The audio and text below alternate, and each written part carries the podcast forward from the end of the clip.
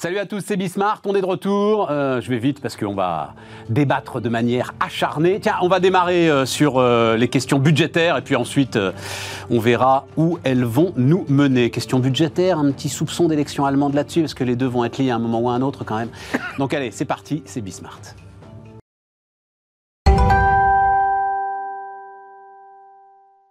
Donc, euh, on y va. Hélène Botchon est avec nous. Bonjour euh, Hélène, euh, économiste BNP Paribas, Léonidas Kalogiropoulos. Bonjour. Entrepreneur, médiation et arguments. Et entrepreneur pour la République, et, et entrepreneur pour la République, et vice-président du mouvement patronal éthique. Et puis Guillaume Poitrinal. Salut Guillaume.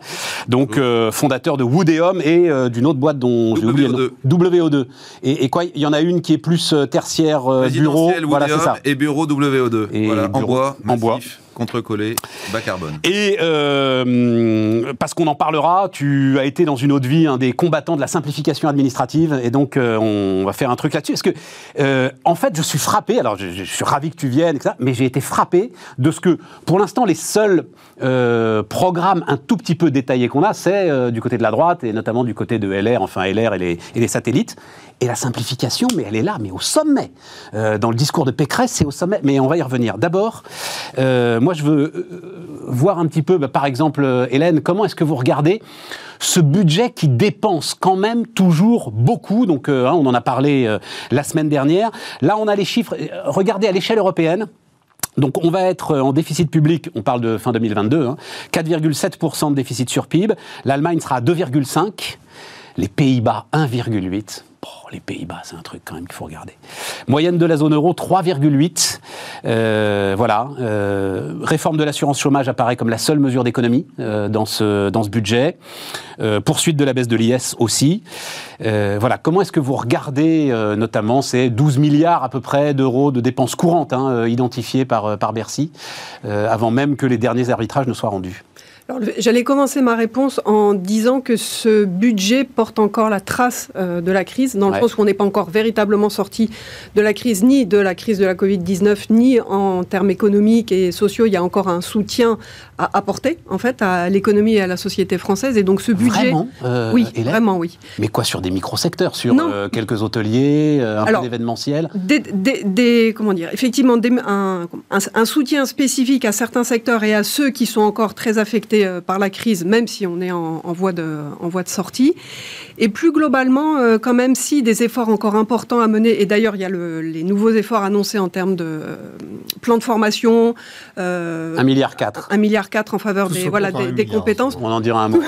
tout, tout, ce compte en milliards. Donc, s'il y a encore des choses à faire pour faire en sorte que bah, la reprise soit la plus solide possible et on va dire, pour parler en tant qu'économiste, même si à la fin de cette année, on s'attend à ce que le PIB français revienne à son niveau de la fin 2019, le, fameux niveau d'avant-crise, donc ça c'est la première étape, très bien, en un temps d'ailleurs plutôt rapide par rapport à ce à quoi on pouvait s'attendre euh, voilà, quand on était en plein dans la crise au printemps de l'année dernière. On s'attendait pas du tout, Très clair. on va dire, à avoir effacé ce bout-là de la crise sur le PIB français. Mais il manque encore un bout important, une étape euh, à nos yeux qui est peut-être plus importante encore, c'est revenir au niveau du PIB s'il n'y avait pas eu la crise. Et en gros, c'est revenir à ce qu'on appelle la trajectoire. Tu rajoutes 2% de croissance. Et en fait, c'est ça, 2 points de PIB, au moins. Au moins. Et, 2 points de PIB, c'est environ 50 milliards d'euros.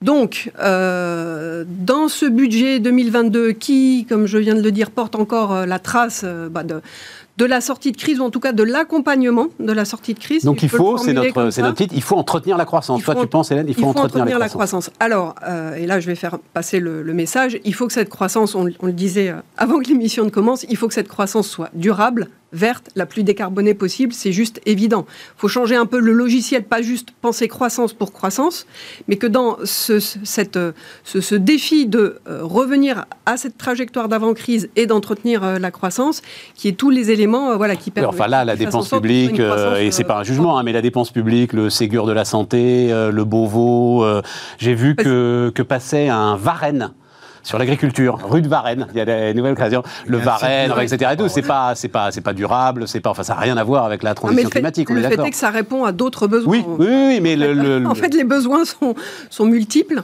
et ce budget euh, en porte, la trace. Et t'as pas le sentiment justement qu'on en profite en fait, c'est-à-dire les, besoins sont multiples. Euh, personne regarde trop encore en ce moment combien on dépense, etc. Et tout. Et donc vite, dépêchons-nous, dépêchons-nous, dépêchons-nous d'aligner un maximum de milliards euh, avant que euh, la fenêtre ne se referme. Juste, on en profite dans la mesure où on n'est pas si je peux le dire comme ça, on n'est pas en fait complètement sorti de la logique du quoi qu'il en coûte, puisque à mes yeux, l'économie et la société française ont encore besoin euh, d'un soutien. Alors c'est pas la même, comment dire, le même degré de perfusion qu'en 2020 avec les mesures d'urgence qui ont été prolongées en 2021, qui font qu'en 2021, on a encore un déficit euh, colossal. Mais comme elles vont disparaître pour l'essentiel en 2022, ça contribue voilà, à l'amélioration mécanique du déficit. En 2022, en fait, le déficit qui est attendu par le gouvernement, s'il s'améliore d'environ 4 points par rapport à, cette année, c'est une amélioration qui est uniquement mécanique. On n'est pas liée à la croissance croissance plus disparition de l'essentiel des mesures d'urgence. En face, vous avez France Relance. Euh, alors, j'ai pas, enfin, ça se compte en dizaines de milliards euh, d'euros encore, mais j'ai pas précisément en tête le chiffre qui est inclus dans le budget 2022 euh, pour pour France Relance. Mais il y a des choses, il y a du soutien qui s'en va, mais il y a du soutien qui reste, voire qui s'accentue. Je vais vous rassurer, le personne ne l'a. Personne ne l'a. On a quand même, non, non, mais juste rappeler parce qu'on l'a oublié, mais juste rappeler ce truc parce que moi-même ça m'est revenu là, parce que ce truc de comptabilité publique extraordinaire, plan de relance de 100 milliards dans lequel on compte deux fois 10 milliards. Donc vous avez qui sont les baisses des impôts de production sur deux ans. Sur deux ans. Mais pourquoi? Ça n'a aucun sens Et pourtant, c'est fait. Vas-y, euh, Léonidas. Non, ce qui, ce qui m'inquiète dans le mécanisme dans lequel on est lancé, c'est qu'avant, euh, avant il y avait un peu des, des garde-fous. Lorsqu'on avait des dépenses, on avait des hausses d'impôts en face. Et quelque part, ça permettait de, de, contrôler ce qui est soutenable ou pas soutenable. Puis là, on a trouvé la martingale. Il suffit de tirer sur euh, les emprunts et les emprunts et encore des emprunts. Et, et, ça ne veut plus rien dire. On a 10, 20, tous les jours, on a un milliard qui part, 100 milliards. les chiffres sont devenus tellement abstrait que je, trouve que l'on commence à, perdre totalement euh, la, mesure et, euh, et, quelque part les échelles de grandeur, au point où, euh, si tout continue comme ça, tout va bien. Mais ce que l'on sait, et on l'a vu avec la pandémie, on le voit avec d'autres crises, c'est quand les choses commencent à se retourner qu'on se dit, mais comment on a laissé les choses filer comme ça? Et euh, alors, nos, amis allemands euh, commencent à se dire, c'est quoi cette dette qu'on supporte nous euh, à travers la BCE et on garantit le tout alors qu'on ne mm. maîtrise pas les dépenses. Et parmi les, bah, on verra s'ils commencent à se le dire, Léonidas. On n'en sait trop rien justement. Hein, ah, je crois qu'ils commencent à se les résultats des élections. La fenêtre, les amis, la fenêtre, elle est ouverte aujourd'hui parce que l'Europe a dit qu'il n'y avait plus de contraintes budgétaires pendant un certain temps, et parce que la BCE, euh, aujourd'hui, achète euh, notre, dette gentiment, ce qui fait qu'on emprunte à rien du tout. D'accord? Ça s'appelle une fenêtre en matière financière. Ça s'appelle une fenêtre. Est-ce qui rend la chose soutenable? Est-ce que, ça aura lieu dans 10 ans ou dans 20 ans? Probablement non. Donc il y a un moment donné où cette fenêtre va se refermer. La vraie question, c'est que le jour où cette fenêtre se referme, D'accord? C'est assez, assez clair. Est-ce qu'on a une économie qui est suffisamment forte pour pouvoir pédaler toute seule et rembourser la dette, puisqu'il y a de la dette qui est en face, euh, de, évidemment, de ces dépenses publiques euh, ou euh, est-ce qu'on est mis sous tutelle euh, comme, euh, comme un pays en voie de développement qui a juste trop dépensé, qui a trop emprunté et qui n'a plus de système, de, de, système économique Et là, la question, elle est, elle, est, elle est toute bête. Et moi, quand je vois ces milliards filés, en effet, je suis absolument choqué, comme Léonidas, de voir qu'il n'y a plus un ministre. Les ministres, autrefois, ils, ils, ils étaient là, ils disaient oh, J'ai réussi un plan de 20 millions. Ah, j'ai réussi à trouver 25 millions à Bercy. Et le même ministre, il arrive et dit Allez, un milliard par là, 800 millions. Donc, c'est par jour. Aujourd'hui, c'est devenu j'avais vu, attends, juste un truc, j'avais vu un tweet qui disait en ce moment, Castex, c'est 500 millions par discours, vous devriez l'inviter à votre mariage. J'avais adoré.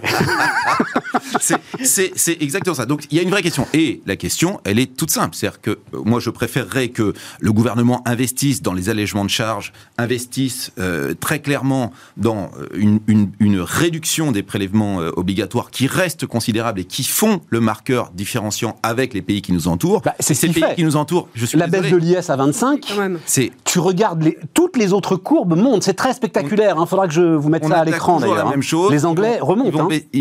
Bien sûr, l'IS, quelques impôts de production. Le vrai sujet, ce, ce sont les cotisations sociales. On le sait. D'accord? C'est quand même le vrai sujet euh, en France. Enfin. Et, et c'est, en France, c'est de l'impôt. C'est-à-dire que contrairement à ce qu'on raconte dans le truc dans lequel on exprime qu'en fait c'est une assurance, etc., c'est décorrélé Guillaume, de, c'est décorrélé, la, la- la- la- le prélèvement est décorrélé de la rémunération. Donc quand, en effet, d'ailleurs, je, je suis tombé sur un truc Attends, attends, Guillaume. Guillaume, Guillaume, ouvrons pas tous les tiroirs. Ouvrons pas tous les tiroirs. Un, tu peux pas par me dire d'un côté, non, non, mais un peu comme disait Hélène, c'est-à-dire, tu peux pas me dire, le sujet, c'est que l'économie française soit suffisamment véloce pour euh, redémarrer quand la fenêtre va se refermer. Et euh, insister sur ce qui sont finalement des dépenses de fonctionnement plutôt que des dépenses d'investissement. Ma langue pour- à fourcher, c'est les entreprises françaises seront-elles assez véloces? Pour survivre et pour pédaler fort le jour où on va débrancher cette prise Et qui leur que bénéficie oui. Et donc, t'investis sur leur modernisation, Nous sur leur que robotisation, oui. sur leur process, sur tout ça, euh, J'espère que Guillaume. oui, mais pas il faut qu'on soit dans un pays, et là c'est ce qui manque à cette campagne présidentielle, c'est qu'on ne parle pas des entreprises. Je suis vraiment désolé, on ne parle pas des Attends, ça n'a pas démarré encore. Ouais, plus. pas encore. Non, mais- Peut-être qu'on peut dire pas Pour l'instant, tout est focalisé sur un seul candidat qui, euh, Mm. à mon avis, sait pas trop comment marche une entreprise. Donc, euh, Il y a un à part la sienne, sujet marche en bien. France de l'accompagnement des entreprises, de la place des entreprises euh, aujourd'hui. Moi, qui fabrique des bureaux, je peux vous dire que il y a beaucoup de maires et d'élus locaux qui finalement pour lesquels la prospérité économique locale importe peu. Je, de temps en temps, je tombe de ma chaise. Euh, alors que les mêmes me disaient il y a 20 ans, il faut venir créer de l'emploi dans ma ville. Aujourd'hui, ils me disent les emplois, non. euh, non, pas d'emploi. Et je dis alors on va faire Mais des logements. Et ils disent changement non, pas de logement. Pourquoi Donc, ce fait, changement Pourquoi ce Guillaume Ils sont infestés par ce décroissantisme qui est en train de gagner à droite et à gauche. Alors, je vois une autre explication possible, mais très, euh, on va dire, conjoncturelle liée à la situation d'aujourd'hui. Si on en parle aussi peu des entreprises, c'est peut-être parce que euh, les mesures d'urgence qui ont été prises pour amortir le choc euh, de la crise de la Covid-19 ont été pas mal centrées sur les entreprises. Le fonds de solidarité, les reports et les, exonérations de charges, le chômage partiel. Et il y a peut-être ce sentiment diffus, euh, hormis les chefs, d'en- enfin, en dehors des chefs d'entreprise, qu'aujourd'hui, euh, elles n'ont plus besoin d'être soutenues. Oui. Je, je caricature. Mais hein, c'est vrai, que, Hélène. Je pense que c'est vrai. Mais c'est vrai, Hélène. Donc, non, mais attends, je, je parle à l'économiste de BNP Paribas. voilà. C'est vrai. C'est vrai. Non, parce que Elles sont gorgées de cash, elles ont elles des elles historiques. Oui, mais pour partie, c'est euh, alors non, c'est pas artificiel parce que la baisse des impôts de production, elle est là, elle est réelle et a priori elle est pérenne. Il y a la trajectoire de baisse de l'IS qui va se poursuivre. Ça, c'est quand même un point positif et important à mettre en avant, surtout qu'effectivement, on va un peu à contre-courant de ce qui se fait euh, ailleurs. Donc ça, c'est important et ça donne un comment dire, un message de stabilité dans un océan de mesures qui partent un peu dans Mais tous les sens et mais je pense d'incertitudes. Donc, que mais il y a- je pense qu'il y a quand même encore du, du soutien à faire, plus de baisse des impôts de production pour encore améliorer la compétitivité et, le- je dirais, le financement de la transition énergétique, euh, le défi du digital, et puis peut-être aussi dans quelle mesure les boîtes pourraient accompagner le vieillissement de la population. C'est parce qu'en en fait, je pense, voilà, ces trois défis. Mais ce que tu dis, c'est qu'il vaut mieux, si on parle, bah, si on et, parle euh, d'un nouveau plan de relance, là, puisqu'il y a ça en tête, vaut mieux mettre les 30 milliards sur les enjeux que tu viens de décrire que sur des baisses de charges comme le veut euh, Guillaume?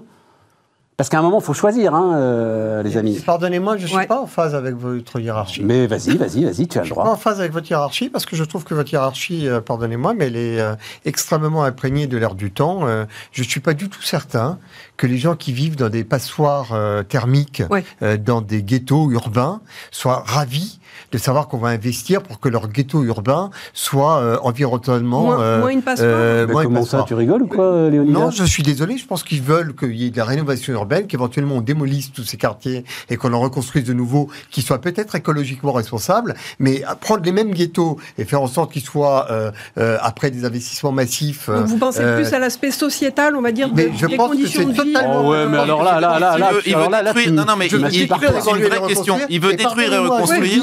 Je pense que les gens qui sont focalisés pour savoir si oui ou non c'est bien isolé ou pas isolé, peut-être qu'il faudrait qu'ils aillent vivre dans des endroits dont ils pensent que l'isolation est la priorité. Je crois pas que laisse Il y a- parler, il y a, il y a deux sujets qui se chevauchent dans ce que vous dites. en tous les cas. Mais. Non, mais euh, moi, je me permets juste de dire, Léonidas, que tu n'as déjà pas assez de bras pour construire tout court. Non, mais Donc, si tu fous par terre pour reconstruire, euh, ton déficit de logement, tu vas continuer à le creuser. C'est quand même ça le sujet. Je me trompe, monsieur le Ah, il y a, c'est- promoteur Non, immobilier je, je pense qu'il y a chez Leonidas une vraie préoccupation euh, qui est notre ville évolue, il faut donc qu'on puisse détruire et reconstruire, comme on l'a toujours fait.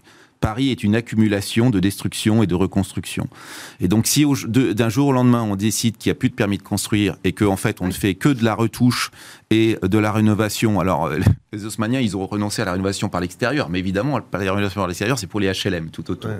Hein, donc, euh, euh, non, je, je, pense que ça fonctionne pas. Je pense que ça mais, fonctionne mais, pas. Enfin, attends, les T'as un déficit, attends, t'as un déficit d'un million de logements. Donc, je pense qu'il faut construire des logements. mais oui, il faut construire, des logements, mais pas détruire ceux qui existent. Enfin, c'est une folie. Mais c'est une folie. Non, c'est pas du tout une folie, c'est pas de soulier. Donc on va. Oh là là, quand tu m'appelles Stéphane Soumier, ça m'inquiète là. Là, là, là, là, c'est un truc. Euh, on, on rentre dans une nouvelle dimension. On va documenter le sujet. Il y a un problème majeur. On va pas uniquement régler tout le problème. Il y a 1500 ghettos urbains en France et il y a 15 millions de personnes qui vivent dedans. Donc ces 15 millions de personnes, il faut à un moment donné que ceux qui okay. euh, en fait, ne réfléchissent pas beaucoup. Pardon, c'est comme si on disait le vrai problème d'Haussmann, c'était pas de tout reconstruire, c'était d'isoler les, les, les, les, ceux qui étaient par. Bon, non, ok on a pris le point, euh, Guillaume. Une fois qu'on a. Pourquoi il y a ces ghettos urbains C'est ça le sujet que vous soulevez. C'est pourquoi il y a ces ghettos urbains. Ça m'intéresse pas du tout de savoir pourquoi. Je veux les détruire et construire. Mais juste un instant. C'est ce problème-là qu'il faut résoudre. Plus la rénovation énergétique. Non. Pardon. mais il faut. Bien évidemment, il faut. Attendez, attendez, parce que je ne sais même pas où va le débat là. Léonidas, tu finis ta phrase et on revient sur euh, notre sujet. Attends. Juste finir sur la question de l'état de l'économie. Elle a euh, ce qu'a fait le gouvernement, ce qu'ont fait les pouvoirs publics durant cette période de crise, fait que notre système productif est capable de repartir. Maintenant, il repart. Et je, pense qu'il faut un tout petit peu arrêter de se dire qu'à chaque fois qu'il y a un besoin, il faut que l'État vienne avec un milliard de chèques. Donc euh, ça, il y a un réflexe. Et ce réflexe-là, faut un tout petit peu que l'État et la société civile euh, le rompent dans le dialogue un peu pervers que nous avons. Guillaume, vas-y. Excellente question de Monsieur Soumier. Est-ce qu'il vaut mieux investir dans les baisses de charges ou est-ce qu'il vaut mieux faire de la dépense publique? C'est ce qu'on c'est ce qu'on est en train de se raconter. investir dans les robots, investir dans la modernisation de la Ce que je vous dis, ce que je vous dis, chers amis, ce que je vous dis pour en avoir fait l'expérience, c'est que les grands plans de relance, moi je n'ai pas confiance dans la capacité du gouvernement de choisir tel et tel endroit dans le truc. En général, les plans de relance, et je peux vous le dire, parce que j'ai participé à un comité d'arbitrage à l'époque euh, à Matignon sur des sujets du, du PIA, le plan d'investissement d'avenir ça finit par une multitude de petits chèques. Pourquoi Une multitude de petits chèques? C'est du saupoudrage. Autrefois, euh, à l'époque de De Gaulle, euh, si vous voulez, on avait défini 4, 5, 7 filières d'excellence. Les satellites, l'aéronautique, le truc, on estimait que le plan calcul, on estimait que ça valait le coup. Il y a eu des échecs, il y a eu des réussites, mais en tout cas, ça nous a permis de prendre de l'avance sur un certain nombre de, de, créneaux. Et, et on n'était pas à se dire on va faire plaisir à tout le monde dans toutes les provinces, etc., pour des questions ou électorales, ou de, de simple, de simple démagogie, ou de facilité, ou même, ou même de principe de précaution. Parce que le problème de choisir pour le, pour le politique, c'est qu'il prend un risque. Évidemment, si je vous dis vous allez faire que des chèques de 20, de 20 000 euros ou 30 000 euros avec votre somme de 20 milliards, Monsieur Soumier ira jamais vous critiquer. Tout le monde a reçu ses chèques de 2 000 euros. Qu'est-ce qui se passe Alors si tu mets 2 milliards ou 3 milliards dans un coup, ok. Tu mets 3 milliards pour faire telle filière écologique, etc., et que la France devienne le premier fournisseur de matériaux de construction euh, biogéniques, euh, euh, stock de carbone. si vous vous plantez pour X ou Y raison, ça va se voir. Et on, maintenant, on va vous demander des comptes, y compris devant la justice et donc, pénale. Et donc, et donc, c'est, aujourd'hui, tout le monde obéit à ce principe de précaution. Donc, il faut un gouvernement fort, et je préfère, personnellement, c'est mon idée, qu'on baisse les charges et qu'on laisse les entreprises investir, qu'on aide à l'investissement des entreprises, plutôt que d'avoir un dirigisme, peut-être à l'exception d'une ou deux filières qui okay.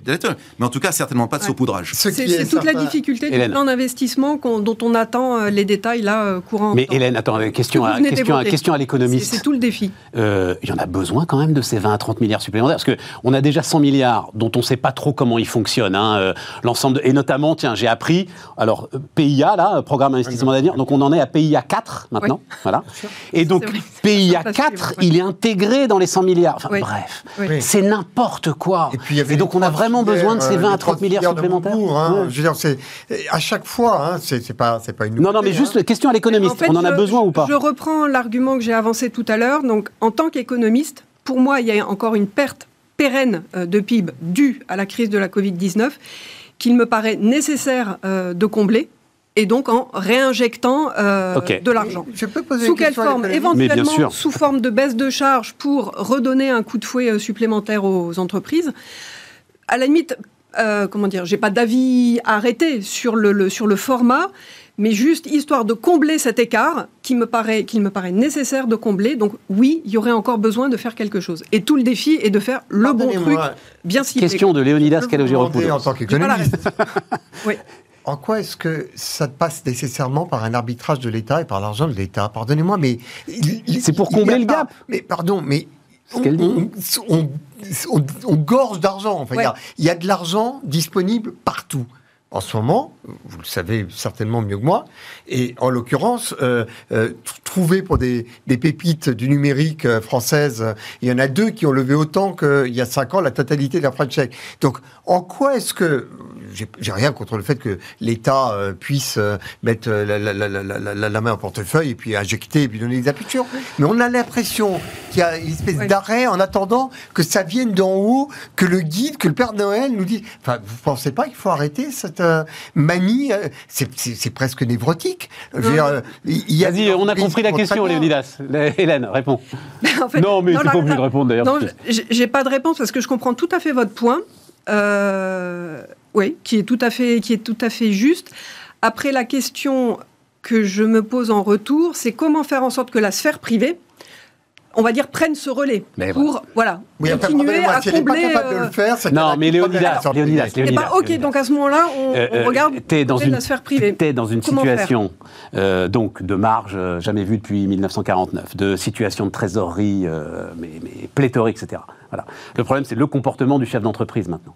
Est-ce que lui, il se sent suffisamment rassuré, assez de visibilité pour déclencher euh, l'investissement, ou est-ce qu'il faut lui envoyer un stimulus supplémentaire? Voilà, c'est ça que dit Hélène. Et après- Et cette, ré- cette réponse-là, tu l'as pas. Tu es obligé de faire un pari. Et après, il y a une question de temps. C'est-à-dire que le temps public est très long. C'est-à-dire que quand vous allez dire 100 milliards, le, le temps que ça arrive dans l'économie réelle, si vous voulez, il va se passer des années et des Là, ça a été assez années. vite quand même, non, Guillaume là, il y a là. 50 milliards Non. qui sont allés assez vite Quand, quand même. hein. quand tu dis je fais le PGE et j'envoie la trésorerie, le, Non, non, non, la non, non, trésorerie non, de non, l'entreprise, non, non, ça, France Relance. France Relance. ça, ça arrive. France Relance, il y a Ouais. 50 milliards qui sont Ouais, déjà ouais. dans les boîtes. hein. Ma prime, ma prime rénov, euh, les bonus, euh, le, euh, enfin, les Ouais. bonus malus pour les achats de véhicules euh, moins polluants, euh, tous les projets de réindustrialisation, d'investissement dans le numérique.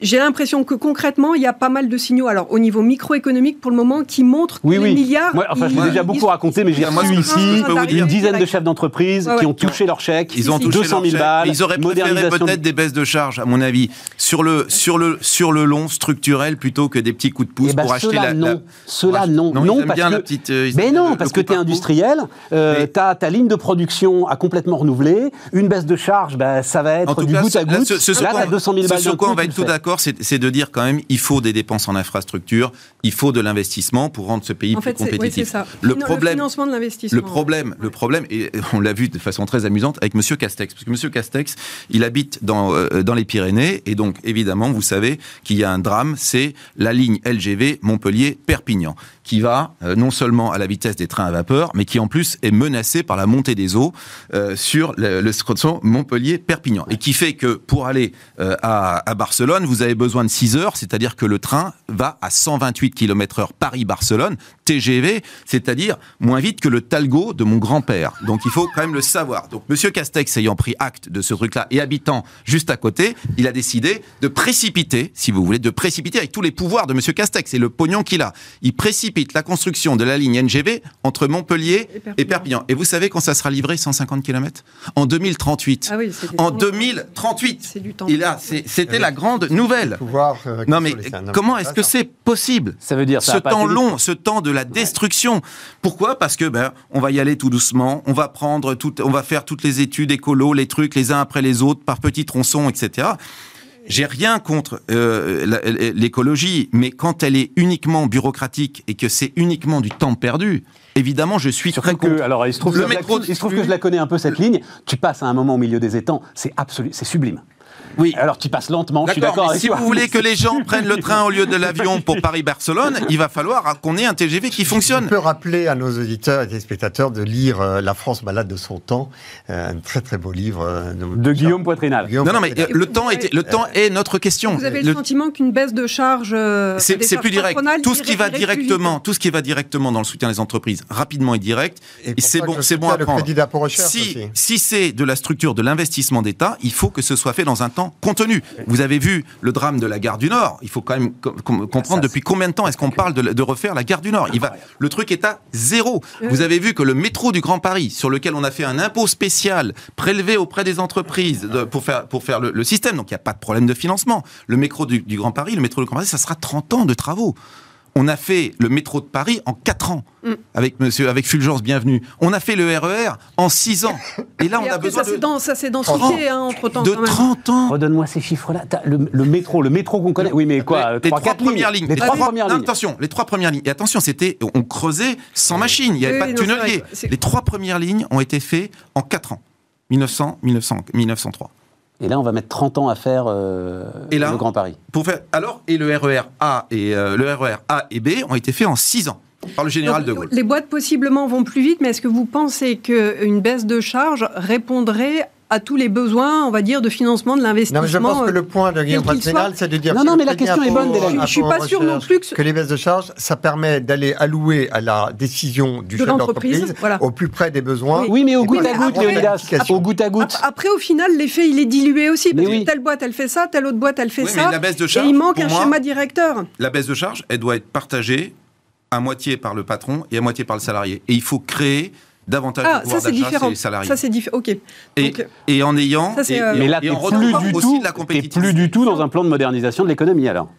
C'est-à-dire, tu fais euh, une non, il politique publique certes intéressante, si- mais qui n'a plus rien à voir avec le compris- rattrapage nécessaire de notre S'il y a des économie. gens qui n'ont pas compris qu'on avait un problème structurel euh, de notre organisation euh, en France, qu'on était dopé au déficit public, que s'il n'y avait pas de déficit public il y a longtemps qu'il n'y aurait plus de croissance dans notre pays, euh, et franchement, il, faut, il faut arrêter d'écouter Bismarck. Quoi. Il, faut, il faut changer de. Non, non, il faut changer de média, etc. C'est.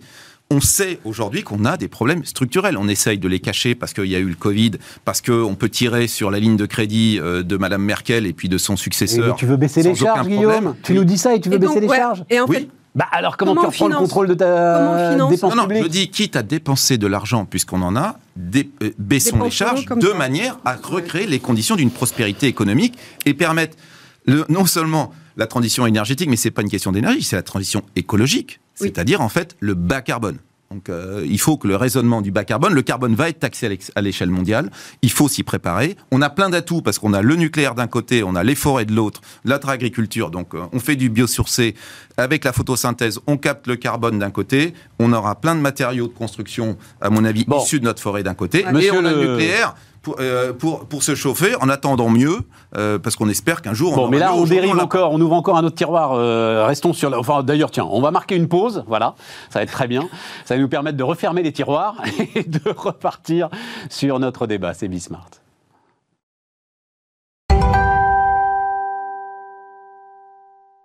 On repart les amis, Euh, donc euh, Hélène Bochon, euh, économiste BNP Paribas, Guillaume Poitrinal, le fondateur de Woodeum, Léonidas Kalogiropoulos, fondateur de Médiation et Arguments, et ton site internet euh, Entrepreneur pour la République. Entrepreneur pour la République, les taxis de la Marne du 21e siècle. Euh, Guillaume, dans une autre vie, tu avais été en charge d'un... comi- ah, C'était avec Thierry Mandon, c'est ça? C'était sous Hollande, euh, comité de simplification. Comment ça s'appelait? Le, choc de le simplification. choc de simplification. s'appelait. Euh, La commission pour la simplification des entreprises. je suis très surpris de ce que donc encore une fois hein, euh, on parle de la droite parce que c'est eux qui sont un peu obligés de détailler leur programme en ce moment mais on, aura le temps de parler des autres ensuite Euh, Bertrand comme alors c'est encore plus fort chez Pécresse parce que Pécresse elle donne une interview aux Échos et ce que les Échos mettent à la une t'as dû le voir c'est il faut dénormer et débureaucratiser massivement le pays et donc elle va créer un comité de la hache. C'est euh, alors bon, la méthode, elle, elle est là pour euh, pour faire euh, à la fois sourire et puis donner un donner un symbole. Je pense qu'il y a une réforme structurelle à faire et à mener en France. C'est la réforme de la simplification administrative. Ça a été fait en Hollande, dont on dont, dont on parlait tout à l'heure. Ça a été fait en Angleterre. Euh, en Allemagne, c'est un tout petit peu plus compliqué, mais c'est malgré tout, il faut comprendre qu'en France, euh, on, on est dans un système de, de complexité administrative inouïe, avec le record de mots euh, de textes obligatoires. T'as combien de couches administratives Quand tu veux construire, t'as combien de couches administratives Six, J'en ai six. Et sept à Paris, puisqu'on m'a- on nous a inventé la, la métropole du Grand Paris qui nous manquait. Donc, euh, Et, et euh, pourquoi et- on l'a créé Parce qu'on avait du mal à gérer les six précédentes. Et donc, la solution, c'était de créer la septième. Donc, euh, Mais non, à chaque fois qu'on l'a créé, il faut juste avoir à l'esprit, pardon euh, Guillaume, avoir à l'esprit que quand on est confronté à un certain nombre d'administrations qui, qui, qui posent problème, on regarde un tout petit peu d'où elles viennent, elles ont toujours été créées pour résoudre un problème. Et donc, quand on, les, quand on veut les dessouder ou les dé- déboulonner, je sais pas comment dire, euh, on retombe sur le problème dont l'administration était supposée être le, le- le correcteur. Mais on a créé des contre-pouvoirs à tout. Oui, et du coup, quand on arrive au sommet du pouvoir, ils disent, mais on peut plus rien faire, notamment parce qu'ils tombent sur des administrations ou des autorités administratives indépendantes, dont au plus haut sommet de l'État, ils disent, mais on décroche un téléphone pour les appeler, ils nous raccrochent au nez, ils disent, vous n'êtes pas supposé nous parler, on est des autorités Il administratives. y a une forme d'anarchie qui est en train d'arriver avec, avec ce pays, avec la complexité administrative. J'ai même des, des amis un peu anarchistes qui me disent mais c'est formidable, il n'y a plus de pouvoir. Mais c'est vrai. Et il n'y a plus de pouvoir, pourquoi? Parce qu'autrefois, si, vous appeliez le préfet et vous, et vous Non, disiez oui, j'ai un problème avec tel oui. dossier, etc. Il avait autorité oui, il a plus sur, sur ses. Sur, Aujourd'hui, il a beaucoup, beaucoup moins d'autorité. Dès qu'il s'agit de questions d'environnement, de- d'architecture, il a beaucoup, beaucoup moins De d'autorité. santé. Et donc, en fait, on a fait quoi? Pour faire simple, beaucoup trop de textes, beaucoup trop de chefs. Donc, nous avons beaucoup trop de responsables et beaucoup trop et beaucoup trop de textes. La démultiplication des chefs étant elle-même liée au principe de précaution. Pourquoi? Parce que quand on décide à 25, on risque pas de finir dans en cours de justice euh, et devant le truc. Ouais, ah bah non, on était 25 autour de la table. Ouais. Donc, euh, etc. Il y avait monsieur le maire, monsieur le truc, etc. Du coup, en France, euh, vous faites un rond-point, vous avez déjà trois niveaux de collectivité locale, ça veut dire trois assemblées qui votent pour ce rond-point.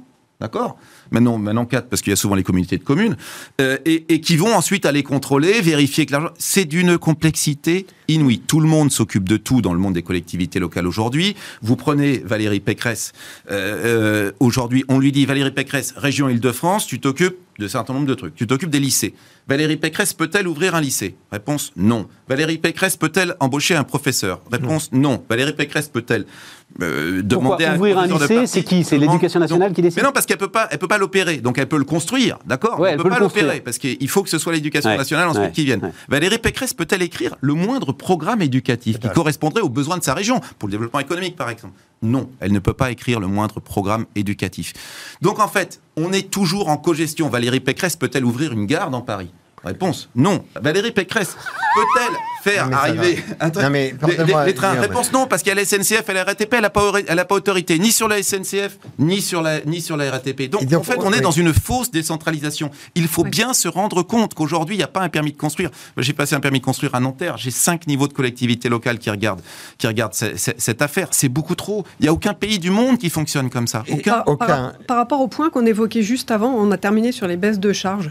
Est-ce qu'il ne faudrait pas mettre l'accent uniquement sur toutes ces histoires de simplification pour que le doing Merci. business Et- et, soit le méga plus plus étonnant simple dans le jeu politique, c'est Est-ce que, fait, est-ce que les entreprises seraient pas plus demandeuses d'une ultra simplification Le- de fond. Le choc de simplification, décrivez, il vient de, il vient deux, de il vient charges, de, mais il on vient fait de ça. deux trucs. Le choc de simplification de François Hollande, euh, un, un rapport parlementaire de Thierry Mandon qui était très très bien et très documenté, et puis mon petit livre auquel vous avez fait référence sur le temps long français, Oui. la perte de temps dans ce dans, dans, dans ce pays. Ce petit livre, je l'adresse à, à- à Emmanuel Macron. Il, il me rappelle, et c'est là qu'on mon- monte le truc. Donc l'origine du choc de simplification de François Hollande, il porte un nom, Emmanuel Macron. Et Emmanuel Macron a déserté pour une raison qui m'échappe encore. Ah, ce c'est ce que je thème voulais te demander. est attendu par tous les Français. Alors, je voudrais donner une réponse à ça. Français. Koenig, qui, s'est baladé à Oui, cheval là, oui, sur oui. les traces de Montaigne, Ouais. à chaque fois il m'a dit le truc qui m'a scotché le plus dans toute cette balade, c'est que les Français n'en peuvent plus de cette suradministration. Ils n'en peuvent plus des, des règles tatillonnes et des contrôles a priori et a posteriori redondants. Le Léonidas. problème, c'est qu'une fois qu'on arrive à la tête de l'État, on se dit j'ai un appareil extraordinaire, je vais le contrôler. Maintenant, euh, au bout d'un certain nombre d'années de- de- d'exercice du pouvoir, où globalement on s'est dit maintenant que je suis à la tête de l'État, je ne vais pas démanteler le truc à la tête duquel je suis. Ils constatent eux-mêmes qu'ils n'ont pas moyen de faire redescendre des décisions et que surtout, lorsqu'ils ont pris des décisions, elles sont stoppées par plein de niveaux intermédiaires. Ça a été le cas, par exemple, pour la vaccination. Les 43 pages, 43, il faut voir combien de gens doivent avoir contribué pour écrire 43 pages du euh, protocole de euh, consentement éclairé pour euh, la vaccination, où en principe on n'avait pas une injection avant d'avoir passé 15 jours à méditer les 43 pages que chacun devait recevoir. Ça a quand même été écrit. Et ce qui est fascinant, parce qu'on a eu ces expériences-là durant le- la pandémie, on cherchait des tests, on cherchait des masques, et on se retrouvait devant 15, 17, 20 administrations qui, chacune, pour exister dans une réunion, sinon on la convoque pas la réunion d'après, chacune a son mot à dire. Et généralement, son mot à dire, c'est Ah non, on fera pas s'il n'y a pas telle préoccupation qui est prise en cause. Ce qui explique les 43 pages. Chacun rajoutant sa strate de contrat. Mais le résultat, c'est que quand on est en haut, on va pas, d'ailleurs, ça serait très mal vécu euh, par la population, foutre en l'air une administration casser une autorité administrative indépendante, virer des gens en leur disant vous servez à rien. Euh, euh, imagine que demain on dise les ARS c'est fini. Les ARS ce sont des autorités administratives indépendantes. Attends, euh, moi parce que Guillaume t'avais été, je me souviens, je me, suis, je me suis rarement enthousiasmé pour un projet politique et à un moment vous aviez été très loin avec Mandon puisqu'il y avait cette idée du conseil, de l'équivalent du Conseil d'État avec un droit de veto ok, sur les lois, si jamais elles complexifiaient plutôt que simplifiaient. Tout ça, c'est arrêté net parce que Hollande, il n'était pas dans la démarche de, de, Léonidas. Visiblement, il vous soutenait à ce moment-là. Non, mais c'est Pourquoi ça s'est arrêté net C'est possible. Quelles sont les conditions pour réussir ça? C'est possible. Mais pourquoi ça s'est arrêté net Ça s'est arrêté net parce qu'il y a eu un changement de gouvernement, que ça, ça n'intéressait pas M. Valls à l'époque, euh, pas trop. D'accord. Dans le sujet. Et puis. Et qu'il euh, fallait. C'est arrêté. En fait. Que ce soit porté en fait au sommet. Dès lors que ce n'est plus présidentiel, parce que c'est un sujet d'importance, il faut beaucoup de courage pour faire ça, parce qu'en effet, il faut supprimer un certain nombre de strates, etc. Donc c'est un sujet compliqué. Et puis tout est, tout est enchevêtré. Hein. Vous savez, la construction, c'est dans 11 codes, disait le, sénateur de J. Il y a 11, codes, différents qui te définissent comment construire un immeuble. 11. D'accord? Donc, euh, non, c'est une folie, hein. c'est pas simple. Tout hein. est mélangé. Code de la construction, code de l'environnement, tout est mélangé. Bref. Tout ça ah oui, c'est ça que tu veux dire, je comprenais pas. 11 codes. Ah, d'accord. Tout est partout. 11 codes différents administratifs. C'est une œuvre titanesque. Il faut la faire de façon raisonnée. C'est-à-dire qu'il faut qu'il y ait un étage à l'Élysée, un étage à l'Élysée, au palais de l'Élysée, et nulle part ailleurs, qui soit dédié à ça. Ça veut dire quoi? Ça veut dire supprimer du texte, les rendre cohérents, supprimer des autorités. Mais oui, il y a trop de chefs. On va su il faut supprimer des autorités. Recréer des hiérarchies. Ensuite, euh, recréer probablement des lignes hiérarchiques qui sont qui, puissantes. Et puis, euh, à la fin, euh, supprimer, euh, revoir un certain nombre de processus parce qu'il y a des choses dans lesquelles le contrôle est redondant parce qu'on le fait a priori et a posteriori et en plus il faut faire ceci, cela. Mais donc tu sais, je me dis si vous n'y êtes pas arrivé avec cette méthode que tu as, cette détermination que vous aviez.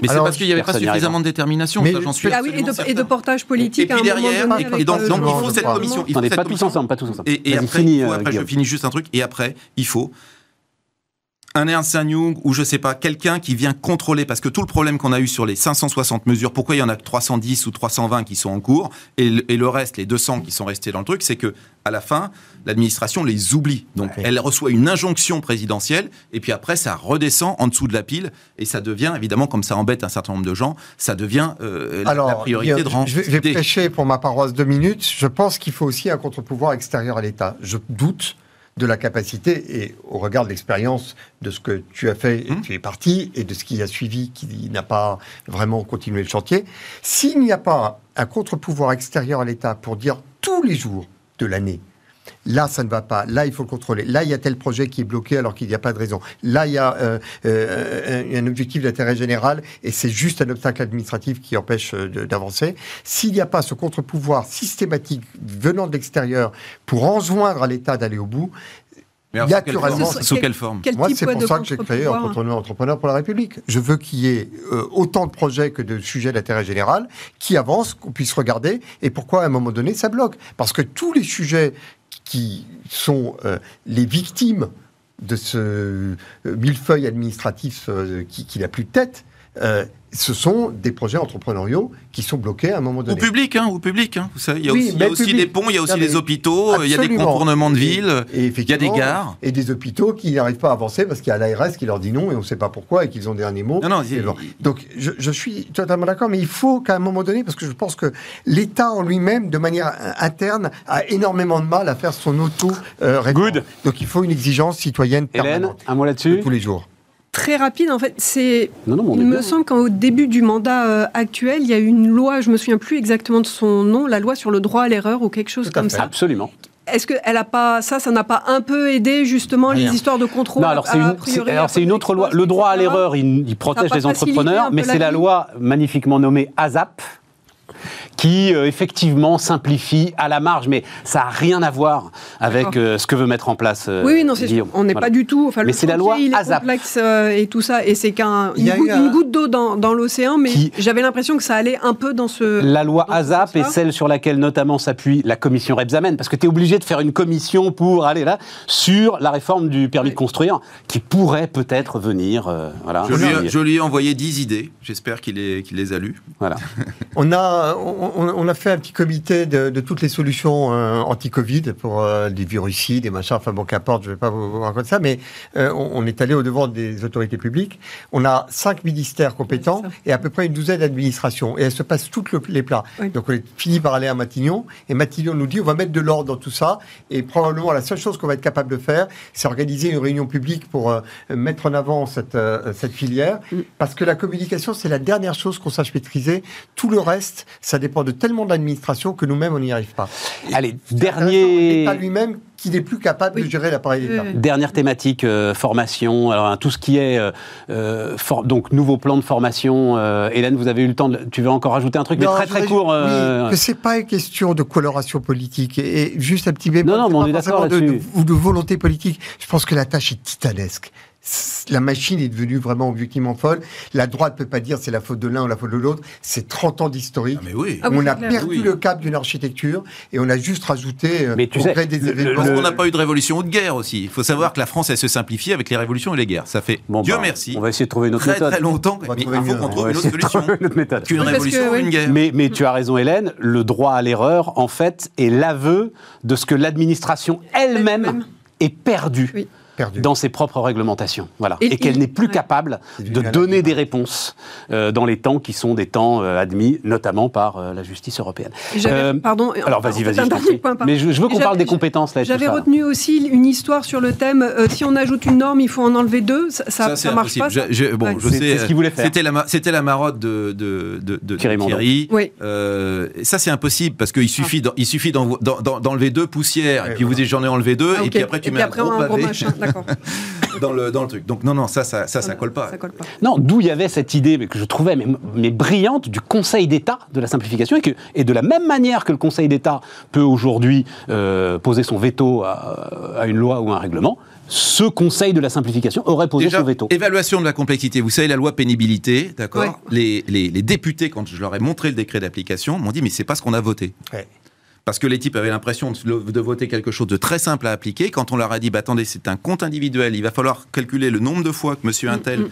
a mis, les, a mis les, les bras au-dessus des épaules, etc., et pour arriver à ceci. C'était un truc qui était vraiment complètement dingue. Dingue. Il n'y avait pas eu d'évaluation. Donc c'est très important qu'il y ait une évaluation, a priori, de l'impact complexité de toutes les lois. Et que ce soit public. Et qu'on explique ce que ça va coûter et, comment ça va fonctionner. Ça, ça n'est toujours pas fait. Plan formation, euh, Hélène, est-ce que c'est. euh, j'ai dit, je, je crois que j'en ai vu 20 comme ça en 20 ans, des. T'es d'accord Enfin, c'est un, un game changer de rien, donc on va accompagner les décrocheurs. Alors Jean Castex nous dit qu'il aime pas le mot décrocheur, je sais pas pourquoi. Et euh, donc on va les accompagner, un accompagnant, un, ac- accompagnement personnalisé. euh, on va mettre un milliard quatre là-dessus. euh, Le bon. fait est que ma, ma première réaction quand j'ai vu ça, je me dis mais on n'a pas déjà un grand plan d'investissement dans les compétences engagé depuis 2017 ou 2018 je un jeune, plus. une solution, ça s'appelle. Euh, Il y a un jeune, une solution, ça c'est dans France Relance. Ouais. Mais le, le- le truc dont je parle, l'acronyme PIC, il date d'encore avant, du Tout raison. début du mandat. Alors je ne sais plus si c'était dans le cadre de la réforme qu'on a eue de la formation professionnelle au début du mandat ou du grand plan d'investissement. Enfin bon, bref, il y a déjà des choses qui ont été engagées, assez, assez importantes, en tout cas en, en- en termes de- de- de- d'engagement ou de discours, et de moyens également. Je me souviens plus des chiffres, mais il y avait des montants importants qui étaient euh, mis sur la table. Et malheureusement, bah, genre 5 ans, enfin 4-5 ans plus tard, on en est toujours au même point. C'est pas faute d'essayer, hein. ça c'est clair. Enfin, il y a ce plan d'investissement qui existe. Donc là, c'est un recyclage, je pense, de, de- de choses qui sont dans les tuyaux depuis le début. Euh, on voit bien donc l'énorme difficulté. Donc, je, franchement, j'ai pas la solution. Non, non, non, non, mais c'était juste, je voulais valider avec Et toi qu'il y avait là, effectivement un truc là. euh, Non, mais mais- enfin, juste, pas je me simple- permets. C'est pas simple de s'y retrouver, effectivement. décoder le truc, euh, il y avait cette promesse du revenu d'engagement. Pour des raisons euh, complexes, visiblement, parce qu'on n'est pas à 2 milliards près. Euh, on nous dit, ah, ça va coûter cher. Pff, ça coûte entre 2 et 3 milliards. Euh, ce revenu d'engagement est bloqué. Visiblement, Macron, en fait, euh, euh, pas tout à fait satisfait de la façon dont ça pouvait ressembler quand même à une forme de RSA jeune. Ouais. Lui, il voudrait un vrai contrat. Ouais. Euh, sauf que derrière, bah, justement, un certain nombre d'administrations bloquent sur cette notion de contrat. Bref. Et donc, on met ce plan formation en sorte de, de pis-aller pour dire non, non, mais on s'occupe des jeunes. Le revenu d'engagement est bloqué, mais on s'occupe des jeunes. Voilà. D'abord, euh, l'idée qu'on mette le contrat au milieu de la table me semble très très saine parce que euh, sinon euh, on donne des chèques aux gens, euh, c'est- c'est c'est- c'est un chèque pour solde de tout compte. Hein. On dit bah, voilà, débrouillez-vous avec ça. Et je trouve ça insupportable. Donc euh, le contrat social. Le RSA jeune, c'est inacceptable pour toi Euh, enfin, la seule chose qui soit acceptable, c'est que euh, on donne les moyens à des gens pour suivre euh, une ambition et se donner les moyens d'arriver à l'ambition de leur autonomie. Tout le reste, c'est euh, C'est un vœu pieux, tu le sais, ça, non, c'est hein pas un vœu pieux, pas du tout. Dans l'ensemble de ces, de, de- de Eh ben, ces cités que tu décrivais, tu Eh vas en bien, trouver un sur dix qui sont capables de... énormément de boîtes qui ont, à propos de formation, des solutions où toutes les, tous les jours, il faut qu'on ait passé une heure sur un programme, sur son téléphone, parce qu'ils ont peut-être un tas de défauts, mais ils ont tous un téléphone à la poche ou euh, un ordinateur avec vraiment des cycles. euh, comment apprendre le français, comment apprendre à écrire, comment se, euh, les soft skills. Il y a plein de boîtes qui ont développé ça et ça fait partie des sujets que l'on va regarder. Est-ce que oui ou non, on a mobilisé suffisamment d'entreprises et elles se comptent par dizaines d'entreprises qui sont focalisées sur ces sujets en innovation pédagogique, innovation technologique pour arriver à suivre l'évolution des programmes, pour qu'enfin on arrive à quelque chose. Parce que vous avez raison de parler de ces strates de programmes qui se suivent les uns après les autres. Donc l'État dit, je retrousse les manches, je fais un chèque, je mets un milliard sur la table. Mais et puis que- euh, un an après, bon ben je remets un, voilà avec un, un acronyme nouveau. Tu sais, S'il n'y a sur, pas une euh, mobilisation concrète, sur voilà. 30 ans, sur 30 ans, c'est une courbe qui ne bouge pas.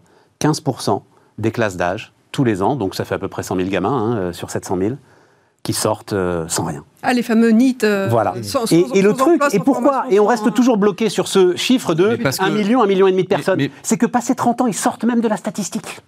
Oui. Mais- ils ont mais- mais- disparu totalement. Alors, on ne se préoccupe- un problème avec se- l'investissement public, c'est que je veux bien que l'on attende les milliards de l'État. À l'évidence, quand ça fait 30 ans que l'État est venu avec son milliard tous les deux ans, Ouais. Ben ça veut dire que c'est pas forcément la bonne méthode. C'est- juste voilà. Ouais, Non, non, mais le, le problème, c'est il faut re- remettre euh, l'église au milieu du village. Le problème, c'est l'inadéquation entre les formations aujourd'hui, qui sont soutenues par l'État et qui coûtent très cher, et les besoins des entreprises. C'est pas très compliqué.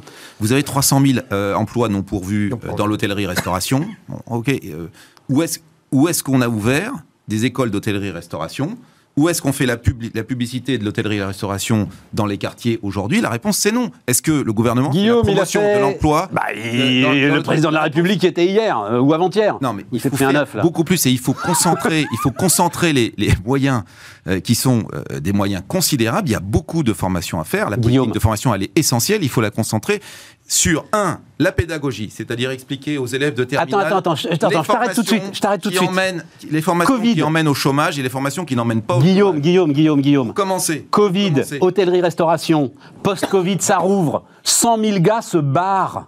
C'est-à-dire, c'est pas une question de formation, c'est que même ceux qui sont formés se barrent, ils veulent plus y rester. C'est une question d'attractivité. Ils veulent plus y Il n'y a pas être. qu'une question d'attractivité. Il y a aussi des gens. Sur tes chantiers, c'est le même sujet. Il y a aussi des gens, il y a aussi des gens qui savent que, comme il y a une inadéquation entre l'offre et la demande, ils pourront toujours trouver un job absolument partout. Donc ils partent trois semaines, ils partent six semaines, ils tentent une aventure, ils se disent de toute façon, je suis chef cuisinier, dans un an on Ouais. aura toujours besoin de moi. Donc en fait la réalité, c'est que ce sont des marchés qui sont trop tendus. Ce sont des marchés qui sont trop tendus et la désertion, c'est ça. Moi, j'ai, franchement, sont- hein, j'ai des copains dans la restauration, ils me disent je- mais pourquoi est-ce qu'il est parti, pourquoi est-ce qu'il a disparu? Eh, Parce, parce qu'il sait qu'il peut trouver du boulot en Demain claquant matin. des doigts demain matin, le jour où il y aura l'arrêt de telle subvention aujourd'hui dont il bénéficie, de tel truc, de tel machin truc, etc. Hélène, c'est ça la réalité. Non, moi, j'ai le sentiment que la question de l'attractivité sur les métiers de l'hôtellerie-restauration et puis crois peut-être aussi. dans le bâtiment, j'aurais bien envie de la voir dominante sur la question de la, Mais, de, la- mais de la ce sont des métiers formidables qui n'arrivent Et- plus à se raconter, d'accord? Pas plus que le métier de Bah, comptable. c'est ce que dit de Hélène. Donc la question de l'attractivité. De Donc le salaire, sont- les conditions de travail, peut-être plus de ce CDI qui est si c'est pas de l'augmentation de salaire. C'est quoi aujourd'hui ce, qui est- ce qui est attractif pour les jeunes? C'est Bah, d'être footballeur, d'être chanteur à la télévision?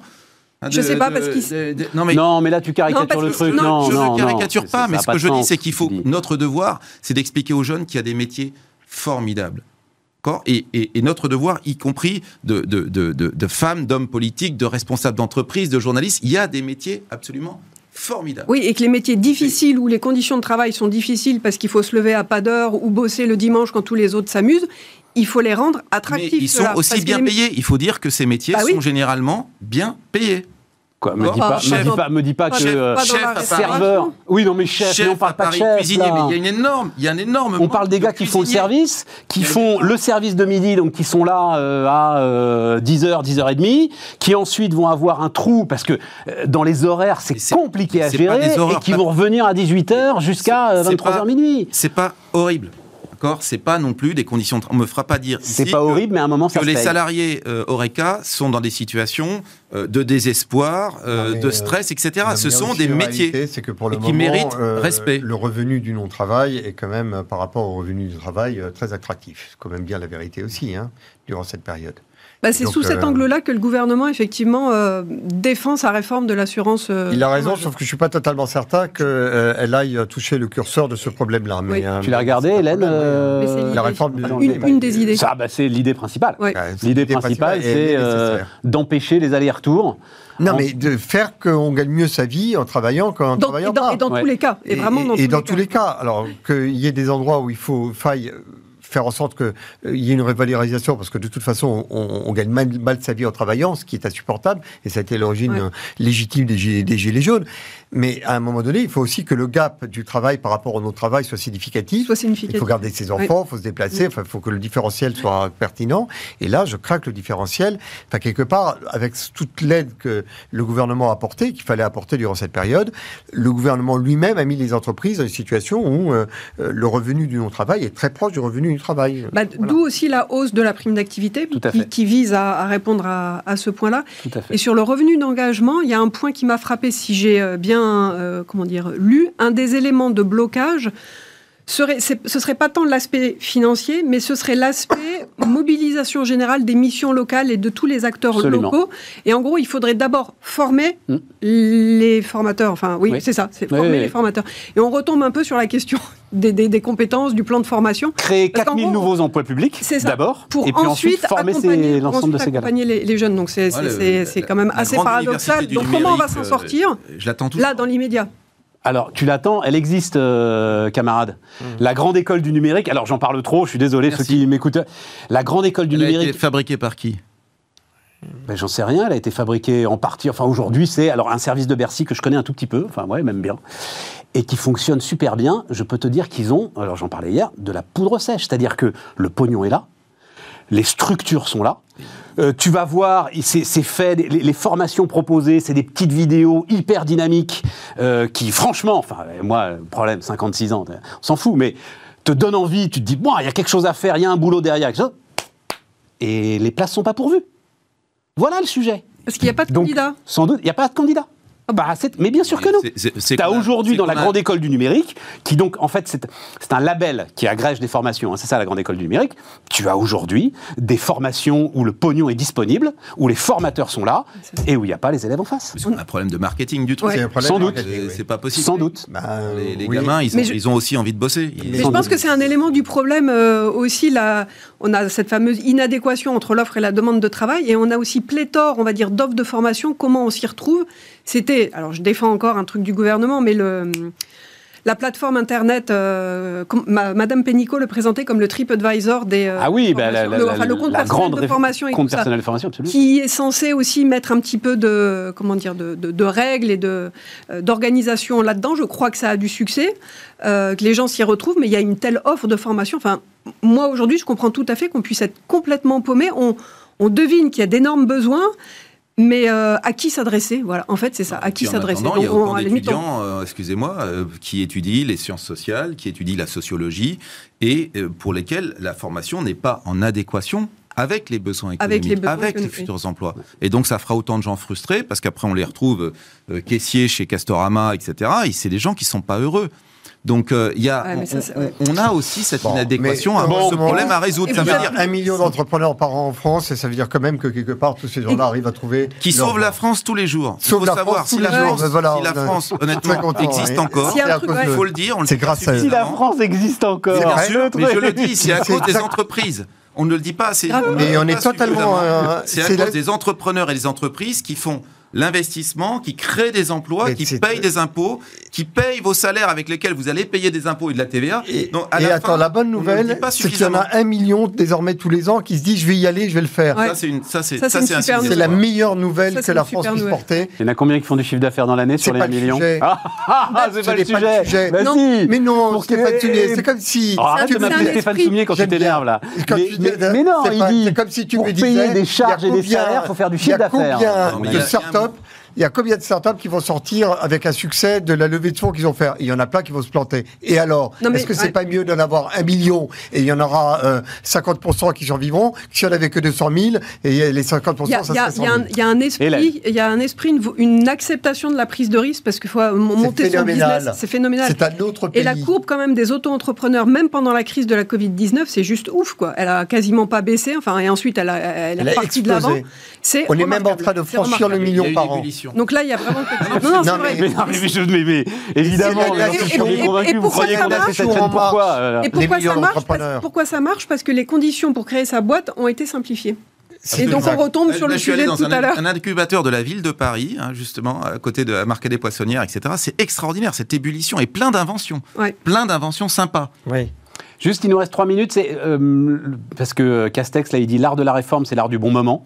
L'air de dire, euh, voilà, on s'arrête là, hein, les amis, euh, etc. Feu. Trois minutes. Voilà, c'est ça. Huit C'est mois fini. avant les élections, euh, les amis. euh, Tu comprends ça parfaitement ben, c'est pas c'est pas notre style, mais c'est le style politique. euh, Ah, voilà, c'est quand même un exercice de genre. Mais par contre, par contre, je pense que il faut convaincre et il il faut que le futur président de la République, sur les six premiers mois, soit en mesure de réformer ce pays pour qu'il y ait moins de chômeurs, Notre pour qu'il notre pays, pour qu'il y ait moins de chômeurs, pour qu'il y ait euh, des entreprises plus prospères, pour qu'il y ait davantage d'exportations. Enfin, on Non, a vu les, Voilà, euh. Pour si là, là, c'est un discours de Miss France que tu nous fais. Non, c'est, et euh, mal. Et pour euh, qu'on puisse mais- rembourser la dette qu'on est en train de construire Oui. et qui pèsera sur la tête de nos enfants, parce qu'aujourd'hui nous consommons à crédit sur la dette de nos enfants. Il faut quand même en être Pour conscient. reboucler sur la question du but de la dette qu'on évoquait au démarrage, tout le monde acceptera que la dette existe si elle est effectivement sur des investissements, pas sur du fonctionnement. Et ça, c'est pas possible. Et donc, le, signal sur le- les retraites, c'est juste. Peut-être qu'on est en train d'investir, mais on est sérieux. Si on investit, qu'en même temps on n'est pas sérieux, plus personne nous fera confiance. Et là, euh, on a de quoi s'inquiéter à la fois sur nos partenariats européens et sur l'avenir de l'autre. Hélène? Un mot de conclusion, non euh, Histoire de relever le moral de tout le monde. 6% Mais de le croissance. moral. 6% de Ah croissance. bien, voilà. Les marges des entreprises sont au sommet. Un million d'entrepreneurs Voilà. par an. Et les Voilà. banquiers euh, vous ouvrent grand les portes pour les solutions de Les financement euh, conditions de révolutionnaires. financement et d'accès au crédit, oui, sont assez, euh, sont assez favorables. Voilà, c'est le, Oui. Le le moment d'oser. Non, mais c'est ça qui est le le moment d'oser. C'est le moment d'oser, quoi. voilà. Si pour une fois un entrepreneur peut dire du bien de sa banque, je me permets de le faire. Mais en fait, Bravo. tu sais, c'est comme pour euh, l'optimisme ou le pessimisme. Les entrepreneurs, en fait, ils aiment bien leur banque. Ils aiment pas les banques en général. ma boîte, tu sais. ma Et- boîte, moi, moi, je vais bien, mais je pas, les gens autour de boîte. voilà. Et moi, je vais bien, mais les gens autour de moi, ils m'inquiètent un tout petit peu. Tu vois, c'est toujours le truc. Merci, Merci euh, beaucoup. les amis, et à très bientôt. Bouge pas, euh, Guillaume. Euh, on se retrouve demain